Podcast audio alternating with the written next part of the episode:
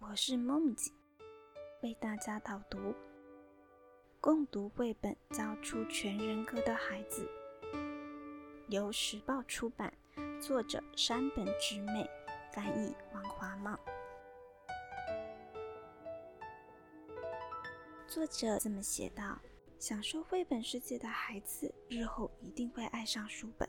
我确信，在爱上绘本世界、成为爱书人的过程中，可以培养、锻炼出有益人生的种种技能，而这无关乎天生的资质或才能，任何人都能办到。阅读绘本和书本才能培养的能力，是每个人都可以学到，而且是一生受用的。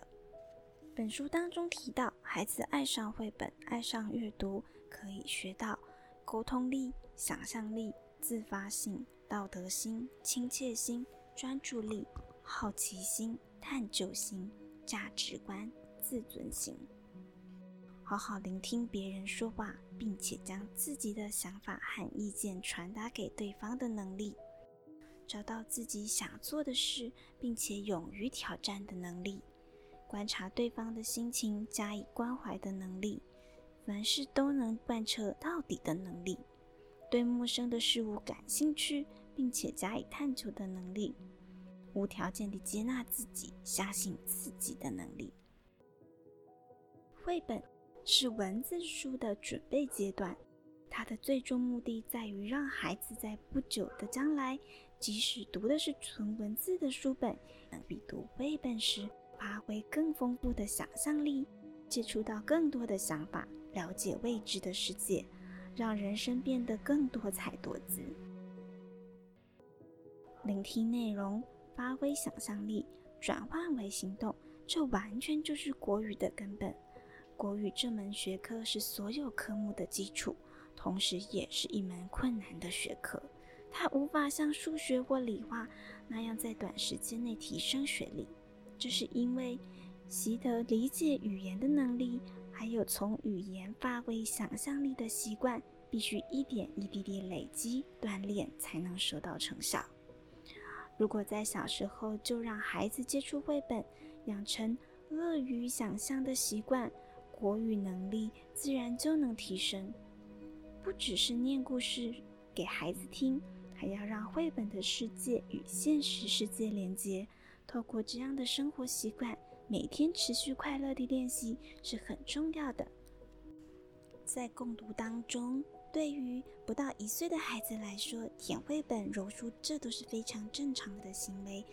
不仅如此，事实上，这证明了孩子对绘本感兴趣。不过，到了两岁左右，用嘴巴确认的行为就会渐渐消失，同时孩子也会开始理解到乱揉、撕破书本是不对的。建议家长将撕破的绘本当着孩子的面用胶带修补，如此一来，孩子也会学到应该要珍惜绘本。那么，挑选绘本是要根据孩子的年龄来挑选吗？作者认为不是根据实际年龄，而是配合孩子享受绘本世界的程度，就是绘本年龄来挑选绘本念给孩子听。为孩子挑选绘本时，家长容易犯下的错误是只挑自己喜欢的绘本给孩子阅读，尤其是当孩子还是幼儿的时候，对绘本的喜好多半还不明显，所以家长便忍不住总是拿自己喜欢的绘本给孩子看。对于插图风格、主题、故事情节等等，会有不同的喜好是当然的。可是孩子会透过绘本去经验到许多的第一次。如果从小便透过绘本接触形形色色的文化，吸收许多资讯，选项就会增加。孩子会从这些选项中找到自己喜欢的、感兴趣的事物。为了孩子着想，给孩子的绘本最好也不要过于偏颇。孩子有机会接触到五花八门的绘本，就得以从孩子的反应看得出他所喜欢、感兴趣的绘本倾向，也可以借此掌握孩子的个性，加以培养。选择的绘本插图最好不要太夸张，孩子很擅长记忆图画，就连大人容易错过的背景细节，孩子也经常记得巨细靡遗。而孩子是以图画为线索来发展认知。因此，若大象与鸡长得几乎一样大，过于夸张渲染的插图画风格就不太适合。插图不必写实，但至少要选择插图中的物品大、中、小的比例与现实世界不会相去太远的绘本。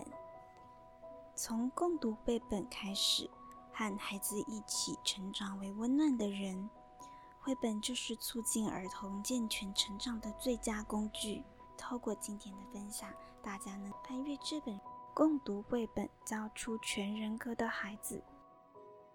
它能够协助您如何循序渐进、有效地与孩子共读绘本，培养孩子爱上绘本、爱上阅读，成为全人格的孩子。